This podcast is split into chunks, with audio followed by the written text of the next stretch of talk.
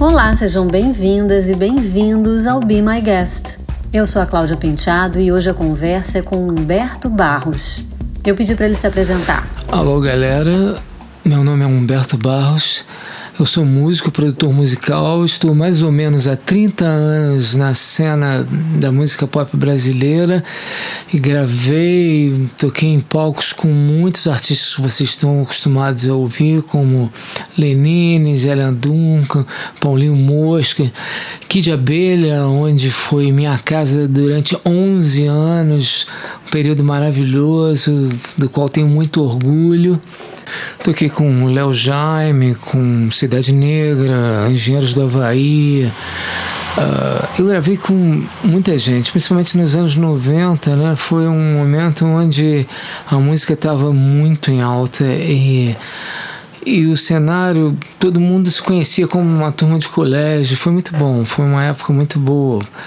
Produzi, co-produzi discos do Paulo Ricardo, do Lobão, gravei com o Lobão três discos. Uh, e com o Leone, o Leone foi um cara muito importante na minha carreira, ele que me descobriu, comecei a carreira com os Heróis da Resistência, gravei discos solos com o Leone, temos um trabalho juntos novamente hoje em dia que se chama Hipopótamo Alado. É, que mais? Ah, e os últimos três anos eu comecei a tocar com Frejá. Foi uma experiência maravilhosa. Eu produzi, co-produzi com ele, com Maurício Negão e com o Cassim o último trabalho dele, o álbum chamado Ao Redor do Precipício, um álbum incrível, lindo, que foi a última coisa forte que aconteceu antes dessa pandemia chegar e misturar, embaralhar nossas cabeças todas e deixar tudo da forma que está agora, né? Além disso, eu sou designer também. E como designer, eu acabei juntando, tentando juntar a música com a imagem, ou seja, audiovisual mesmo. Então eu acabei é, indo para o caminho da, das animações e do, dos videoclipes. Eu, eu quis, eu fiz videoclipes para muitos colegas meus, o Fernando Magalhães do Barão Vermelho, o Rodrigo Santos, o próprio Frejá, o Mudo, a Cor do Som faço os meus videoclipes também, é uma parte muito importante do meu trabalho. Eu não falei, mas eu também lancei quatro discos solos meus. E os videoclipes são é, como se fossem composições musicais. Eu, eu sou compositor das músicas, eu sou compositor também dos videoclipes. É uma coisa que eu quero que as pessoas conheçam a imagem e o som dessas músicas. Então, eu, é uma coisa que me dá muito prazer, realmente. Então, é isso. Um designer músico é talvez mais um músico designer. Falando do mundo pandêmico, do que você sente falta, Humberto? Do que eu mais sinto saudade nessa pandemia é do futuro. Eu morro de saudade de ter na minha cabeça essa sensação do futuro, do pô, vou fazer aquilo que vai dar naquilo, que no ano que vem vai ser perfeito porque vai dar naquilo, né? O futuro planejado ou não, mas ter um futuro ali, né? Uma fotinho do futuro. É, voltando à pandemia, eu vou te dizer que as minhas saudades elas são meio filosóficas realmente, porque uma outra saudade que eu sinto é de mim mesmo. Porque esse novo ser que com quem eu estou tentando me entender aqui, esse novo eu, é, ele tem coisas bacanas, tudo bem, mas tem coisas que eu ainda estranho bastante, ainda estou aqui me entendendo com essas coisas, né?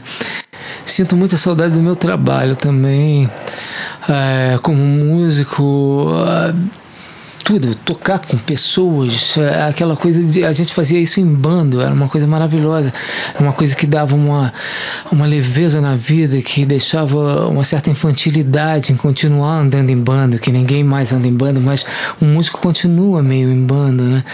É uma coisa bacana.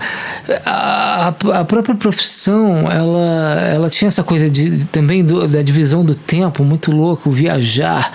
Você acordava cedaço, ia para o aeroporto correndo, almoçava em Recife, é, descansava um pouco, ou, ou, ia passar som ou não, fazia o show, ou dormia um pouquinho, acordava no dia seguinte, voltava, ou então voltava na mesma madrugada. Imagina comparar isso com ir à cozinha, lava a louça, volta, faz um trabalho no computador, volta para a cozinha, lava a louça, volta, faz alguma coisa, volta, dorme acorda e dizer que essas são as mesmas 24 horas. Realmente é engraçado. Eu sinto saudade dessa movimentação muito. Sinto uma saudade inacreditável da noite. Uh, eu gostava muito da noite da minha cidade, das cidades grandes, da onde eu tivesse. Eu sou um cara absolutamente noturno. Estou gravando isso aqui de madrugada. Então, à noite, andar à noite na minha cidade é uma coisa que eu adorava. Ia shows de galera aqui, shows menores aqui no Rio de Janeiro, ia ali, voltar, tomar um show com a galera do show depois. É uma coisa que eu sinto muito saudade de tudo isso. O Humberto descobriu que adora cozinhar e que o novo hábito é muito próximo de fazer música.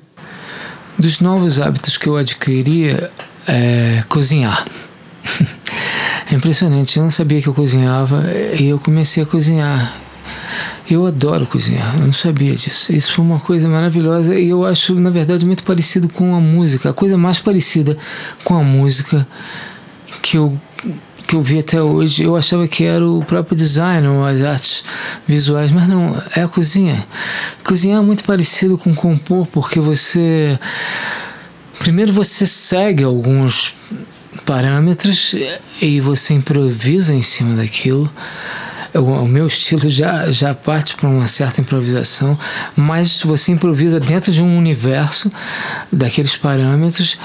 E quando você junta todos aqueles elementos, você começa a ver uma coisa, uma terceira coisa a ser aparecer daquilo que você estava juntando, daqueles elementos todos.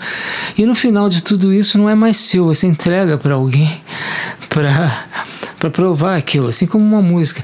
É, como eu na pandemia tô eu, minha esposa Sansa e a minha filha Clara. Então eu cozinho, quando eu cozinho, eu cozinho para nós todos, porque eu jamais consegui, conseguiria cozinhar para mim mesmo apenas, né? Para mim mesmo é creme cracker, sei lá. Eu, eu como todas as besteiras do mundo se eu não tiver alguém do meu lado. Agora, quando eu estou compartilhando momentos de alimentação, eu sempre gostei. Restaurante sempre foi uh, das coisas que o capitalismo nos provém, das coisas que eu mais aproveitava, que eu mais usufruía, que eu mais gostava eram restaurantes. As coisas que mais me divertiam na cidade eram restaurantes e cinema. E, mas agora cozinhando eu descobri que é na verdade a coisa de compartilhar o momento de comer mesmo. É legal. Cozinhar, é, eu fiquei impressionado. É uma coisa que vai seguir daqui para frente, eu espero. Eu não sei quanto tempo vai durar isso, mas cozinhar vai durar mais tempo. Isso eu garanto. E o que há de melhor e de pior nessa vida nas telas? Bom, primeira coisa, eu queria dizer que eu não considero um novo estilo de vida. Eu considero que nós estamos com uma vida entre parênteses, como aconteceu com a humanidade na Segunda Guerra Mundial, nas duas grandes guerras, né?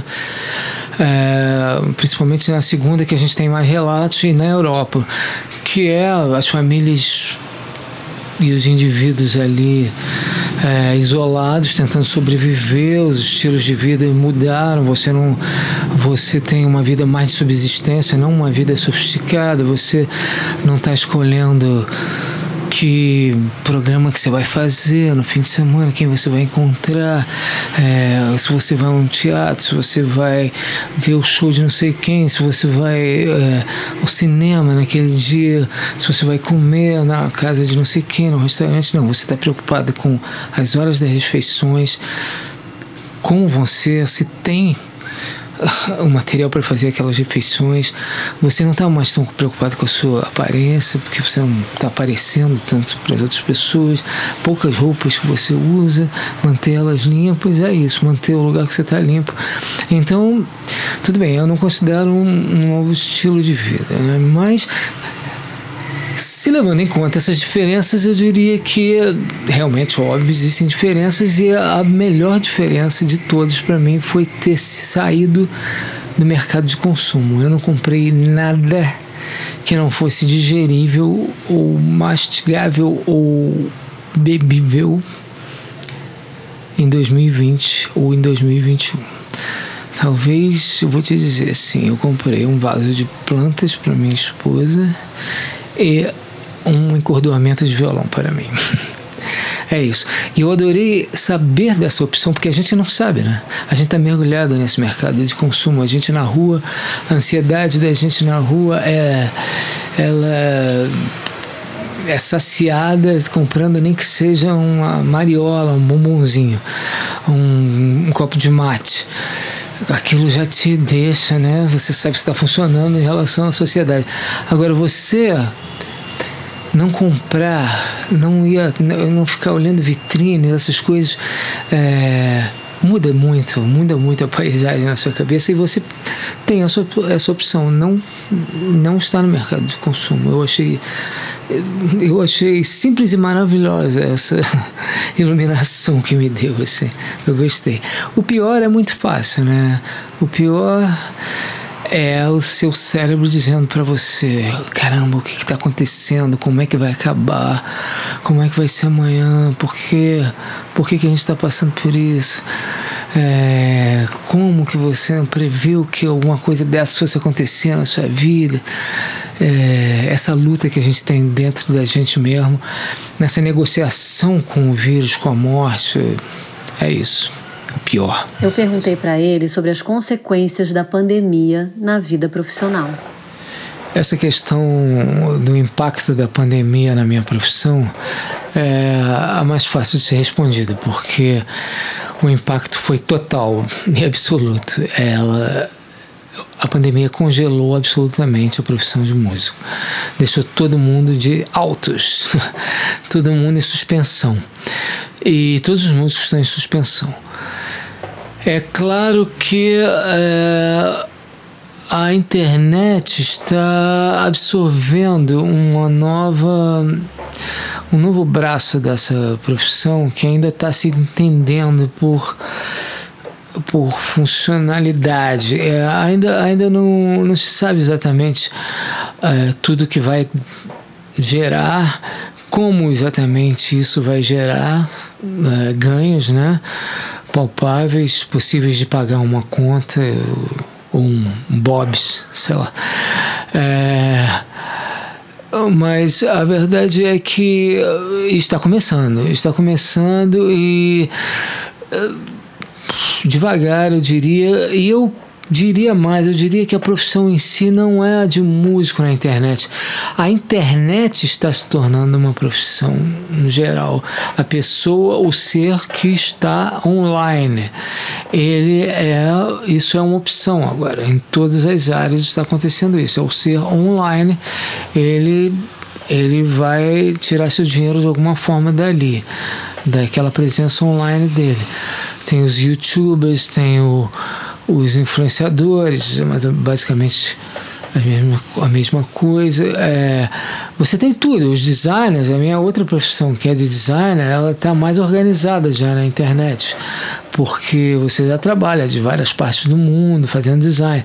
Na música também está acontecendo isso, mas é, a música ela ela precisa de uma coisa que é o seguinte, é o executar em tempo real, ele é problemático ainda para o tamanho da banda da internet. Então, você faz muitas coisas. Você vai gravar, pode entregar seu áudio, você vai dar aulas, mas uma coisa que você ainda não consegue fazer direito é tocar uma pessoa com a outra ali, conta quatro, entra, você toca, eu toco, um baterista, um baixista, um cara no violino, um flautista, uma guitarrista e, e a gente sai tocando. Não dá por conta do, é, dos atrasos que ainda existem, né? Dos problemas tecnológicos. Então, é, isso ainda é um problema. E, e, é claro, é o que eu falei, a música é uma coisa feita com gente tocando junto, é, ganha muito, é muito importante essa coisa, né? Mas a, a música está migrando para a internet, sim, Então a música está congelada, mas está pingando um descongelamento, assim. No freezer está sendo descongelada. E que reflexões você tem feito, Humberto, sobre como vamos sair dessa? Sobre reflexões que eu tenho tido e de como vamos sair dessa pandemia, dessa situação. Bom, no Brasil nós não temos só um problema, né? Não é só o nosso problema pandêmico. Nós temos a, o pior cenário político e o mais caótico cenário é, político-econômico de muitos e muitos anos. Então nós temos que sair de duas coisas e quando a gente sair de uma coisa a gente vai cair na outra coisa. Então é muito difícil ah, você ver o fim ainda desse túnel em que estamos mergulhados. Mas é óbvio que vai ter. Primeiro que eu acho que essa pandemia deve durar toda essa questão, a questão econômica, para a gente virar uma vida próxima à superfície que a gente conheceu, é, que infelizmente é uma superfície que não é para todos, mas aquela superfície que não era para todos, que existia até o dia 13 de março de 2020, é, para a gente voltar até aquilo, eu diria que a gente vai levar uns quatro anos, eu acho é mais ou menos um tempo de uma guerra mesmo, né? Como eu disse, eu sempre faço um paralelo à Segunda Guerra Mundial, à Primeira Guerra Mundial, mais a Segunda Guerra Mundial, né? É, essa coisa que vai ficar marcada na sociedade para sempre, que a gente vai falar, ah, não, isso foi na pandemia, isso foi antes pré-pandêmico, não, isso foi no momento durante a pandemia, assim, os anos pós-pandemia, o pós-guerra vai ter também. Eu acho que assim, um florescimento da, da, cultura novamente, depois que a, que a gente começar a tentar renascer com as questões culturais, que a gente puder parar de pensar na subsistência, na, na questão da saúde, de parar de morrer gente, parar de, é, de, a gente ter que focar na questão sanitária, na questão da saúde, é, ainda vai levar mais tempo ainda para a gente conseguir ter uma sofisticação de pensamento a ponto de pensar em questões culturais novamente, pensar em, em se vai ser cinema, teatro, um show que você vai que a pessoa vai querer ver, ainda vai levar mais tempo um pouco. Eu acho que a forma que a gente vai sair disso, primeiro é trocando absolutamente o olhar que o nosso país está tendo para essa doença vai ter que ser absolutamente mudado. Depois, é, com muita calma, a gente vai sair com muita lentidão, devagarinho, vai se reconstruindo os escombros que essa pandemia vai causar na, na, economia, que é, que é lógico que vai causar, mas só que você precisa que as pessoas estejam curadas. A gente tem que pensar que existe uma questão de saúde e a gente só vai sair dessa questão. A gente não pode continuar sendo esse laboratório bioquímico que estamos sendo único no mundo, basic, praticamente, não único, mas dentro desse grupo ínfimo de países que estão testando um vírus livre e solto para ver quantas cepas do, do vírus podemos gerar, não dá. Então, quando acabar essa, essa quando a gente realmente focar a saúde e se voltar para essa questão que é a vida humana de novo é, existindo plenamente, aí a gente vai começar ver, catar os caquinhos econômicos do que se cobrou e vamos com, começar a reconstruir um país. É isso, basicamente, é assim que a gente vai sair.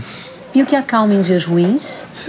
O que me acalma em dias ruins Bom, primeiro eu tenho que dizer da minha admiração das pessoas que passam por essa pandemia absolutamente sozinhas, solitariamente. Porque o que mais me acalma é ver o sorriso na minha família. Eu procuro a outra pessoa que está do meu lado. as duas, as minhas duas meninas, a minha esposa e a minha filha. Eu olho para elas e isso é, é definitivamente o que mais me acalma. Quando elas estão bem, eu fico calmo. Claro que a gente passou aqui por questões do vírus e foi foram dias indescritíveis e ali nada acalmava mesmo ali a gente só prendeu a respiração e e ali o medo o medo foi avassalador tomou mesmo. E aí não aí não chega a ser dias ruins aquilo nem dias foram né? Aqueles foram momentos escalabrosos que eu não gosto nem de lembrar. É, mas em dias relativamente ruins, o que eu faço é, bom, ouvir as músicas que eu mais gosto, afinal, isso é uma coisa que sempre me acalmou na vida. Ouvir música me acalma muito e realmente ver o sorriso no, no rosto das minhas duas aqui, minha esposa e minha filha, são duas coisas que me acalmam. É, eu, eu não saberia imaginar que seria passar essa pandemia sem elas. Eu perguntei o que ele tem lido, o que ele tem assistido.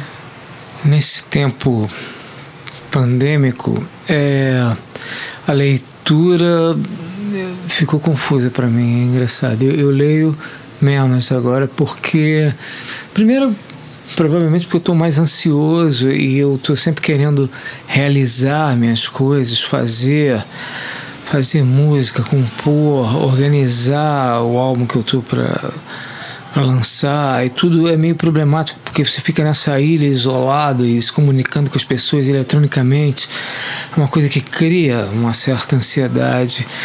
E então enquanto você está falando faz ou tem às vezes eu estou gravando coisas para trabalhos para outros amigos também fiz ilustrações para discos de amigos e e misturar isso tudo misturado com o seu tempo de, sei lá, lavar louça e cuidar da casa e, e você fica é, falando faz, faz, resolve isso, vai, vai, pega, agora é esse momento de fazer. E então eu não preencho meus tempos vagos com algo que eu gostaria como que fosse lúdico, que fosse é, aproveitar a uma leitura, por exemplo, uma leitura é uma coisa que me, que me requer uma certa tranquilidade de tempo.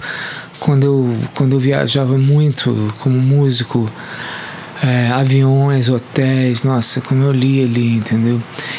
Fora isso também o que acontece é que eu tô eu, eu realmente entreguei uma tese de doutorado no começo da pandemia, né? Então, aquele momento ali, antes daquilo, eu estava com a cabeça cheia de leituras, é, com muita coisa. Estava lendo, sei lá, Gilles Lipovetsky, Pasolini, é, Walter Benjamin, é, Michel Maffesoli, é, Roland Barthes. Estava lendo sobre arte é, pop sobre arte contemporânea, lendo biografias do, do Marcel Duchamp, é, o livro é, de História da Arte do Gombrich, ou seja, era um momento, é, quando eu entreguei a tese de doutorado, no meu cérebro estava esperando um momento de férias de leitura, e aí veio a pandemia, né? Bom, o que aconteceu é que também, como nós ficamos em família aqui, três pessoas, foi importante que aparecessem coisas para a gente fazer juntos, né? É, inclusive de entretenimento.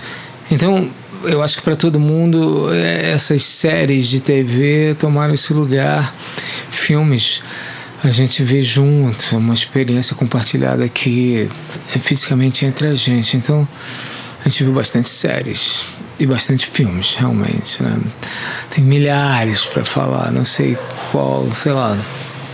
Vejam Borgen, a série política dinamarquesa, é bacana. Tem várias séries. Eu não sei, eu vou acabar dizendo coisas que outros já, já viram também, porque as séries estão aí, mais ou menos a gente vê as mesmas séries, né? O Humberto compartilha aqui conosco uma reflexão que ele leu na biografia de Marcel Duchamp. Eu, como citação, não vou ler uma parte de um livro, não. Eu vou falar uma frase que o Marcel Duchamp, o artista dadaísta, nos deixou, que eu acho muito importante e muito oportuna para esse momento que a gente está passando. Eu aprendi numa numa autobiografia, não, numa biografia muito legal que, que eu li do Marcel Duchamp, é, escrita por Calvin, Calvin Tonkins, Tonkins, Calvin Tonkins. É, então, o Marcel Duchamp disse o seguinte: Je suis un respirateur, quer dizer, eu sou um respirador porque ele não se considerava nada, ele não se considerava um artista, ele não se considerava um jogador de xadrez, que teve uma época que ele tentou muito entrar na, no mundo do jogo de xadrez, nem isso ele se considerava também.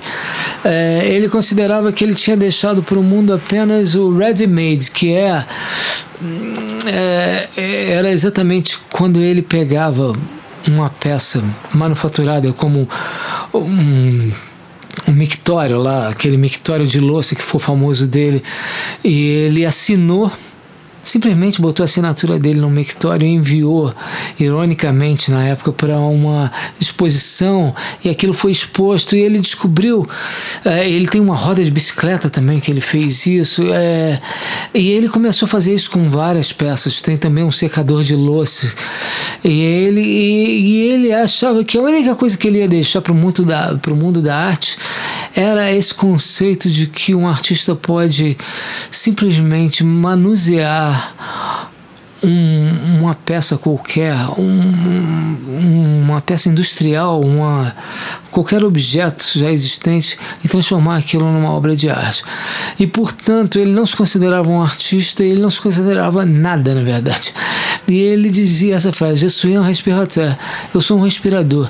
E é muito oportuna para a época que a gente está passando, porque na verdade nós temos uh, monstruosidades sendo ditas por pessoas que se consideram deuses é, enviados de não sei da onde, é, pessoas que se consideram figuras míticas, se consideram muito, que as pessoas estão é, querendo se colocar em posições umas sobre as outras. A gente não devia estar nem ouvindo a voz dessas pessoas.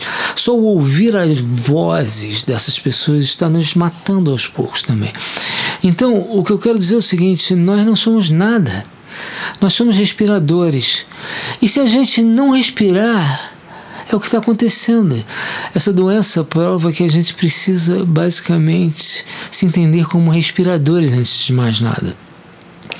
Essa Covid-19 ela mata em cinco minutos no final da conta, quando você morre asfixiado.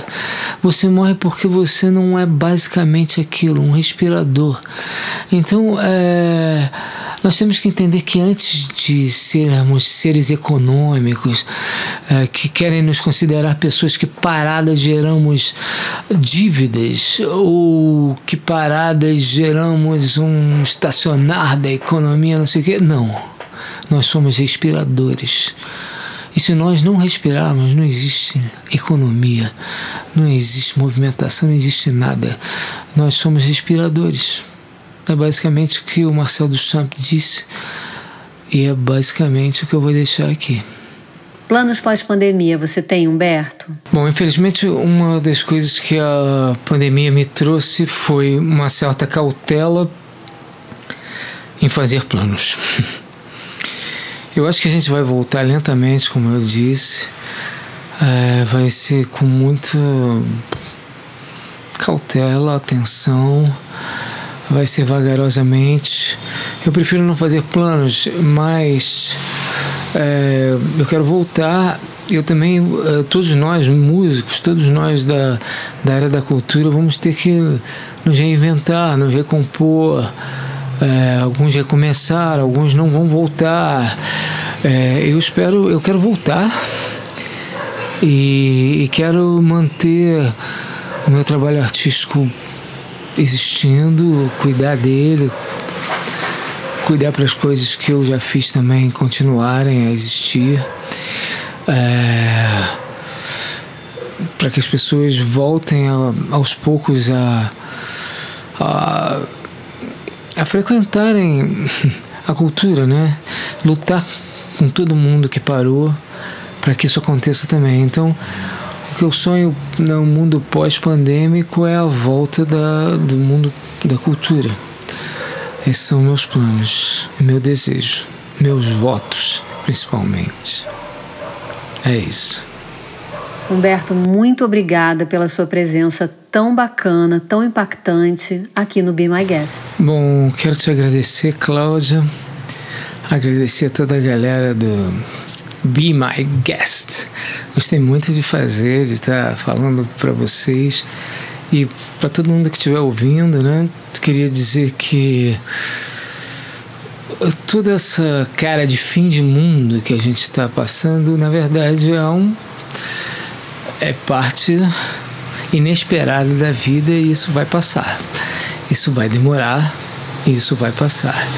Então, de qualquer forma, estejamos em pé, estejamos com saúde, vamos de toda forma possível nos manter com saúde, nos manter longe desse vírus, nos manter quietos, porque é realmente como uma guerra e a gente tem que estar tá se esgueirando desses ataques, entendeu? Então, se a gente conseguir se isolar um pouco, é um momento importantíssimo. Não, isso não vai ser para sempre as gerações mais novas, quando isso estiver acabando, vão, como elas não vão ter vivido da forma que a gente viveu, né, com certas amarguras que vieram, certas paranoias.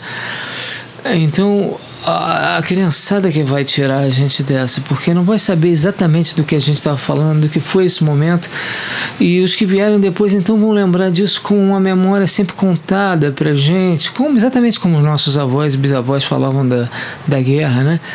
E, e a partir do momento que essa galera começar a pintar, eles vão andar livre, leve, soltos pela rua, como se nada tivesse acontecido, e o medo vai ficar na nossa cabeça mesmo, na nossa geração apenas, e o mundo vai voltar a girar normalmente, entendeu? Então eu queria dar esse ar de esperança aí, daqui a pouco isso vai passar, daqui a muito, ou daqui a pouco, quem sabe, né? Quero dizer que, por mais que tenha cara de fim de mundo, eu trago música para esse fim de mundo. Então, eu também estou lançando um álbum chamado Experiência 05. Gostaria muito que vocês pesquisassem, conhecessem. Já tem alguns singles sendo lançados. Eu vou deixar música sempre, sempre para que todo mundo é, pinte um cenário cultural à sua volta. Quando você liga uma música, na, na verdade as cores tomam, batem as paredes e aquele, a sua casa fica a minha casa, fica é tudo compartilhado, né? Nessa hora a música tem esse poder de, de criar um cenário na hora que ela começa até a hora que ela termina. Então é o que eu trago, música. Beijos a todos e vamos em frente. Então encerramos falando de música. O que há na playlist de Humberto Barros?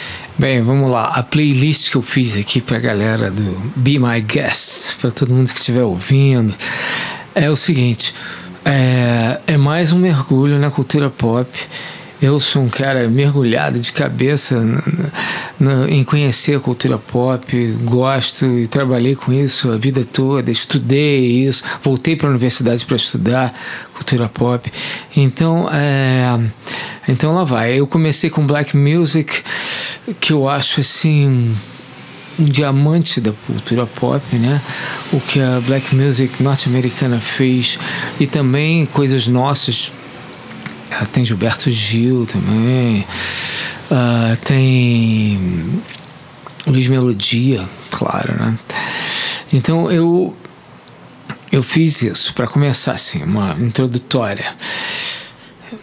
Mais para cima, alegre, feliz, contente, sensual, como é a black music. Depois vem aí eu comecei a ser didático, como todo músico quando bota uma playlist para jogo, todo músico é mais para didática, né? Porque esse é o nosso métier, afinal, a gente gosta de dar uma esclarecida, uma mostradinha. Então, tem coisas que eu participei, músicas que eu que vocês não conhecem, músicas minhas, tem músicas do disco mais recente do Frejá, tem músicas de discos independentes, de um disco que é sobre o melhor do underground brasileiro, que é uma dupla da, da,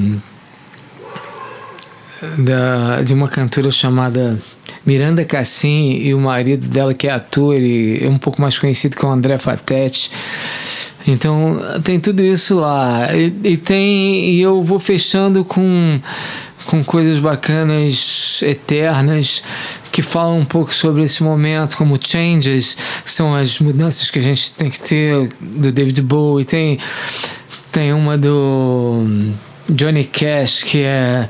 que ele gravou, né, no último disco dele, que é esse. Tipo. A gente will meet again, a gente ainda vai se encontrar por aí muitas vezes, se espera. Tem Isolation do John Lennon. Tem, é, tem coisas do Style Concert, que eu acho também outra pérola dos, da cultura pop dos anos 80. Tem muito isso, tem muito o clima do que eu vivi nos anos 80 e 70, né? E 90 também. Então, é isso. É um pouquinho do, de música mais pra gente aqui se divertir, dando um panorama tanto do meu gosto quanto do que a gente está vivendo aí.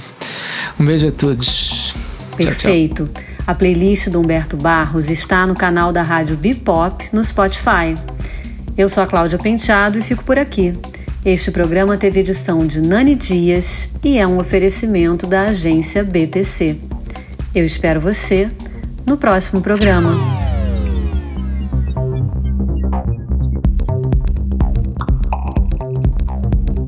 Rádio Bebop. Be my guest.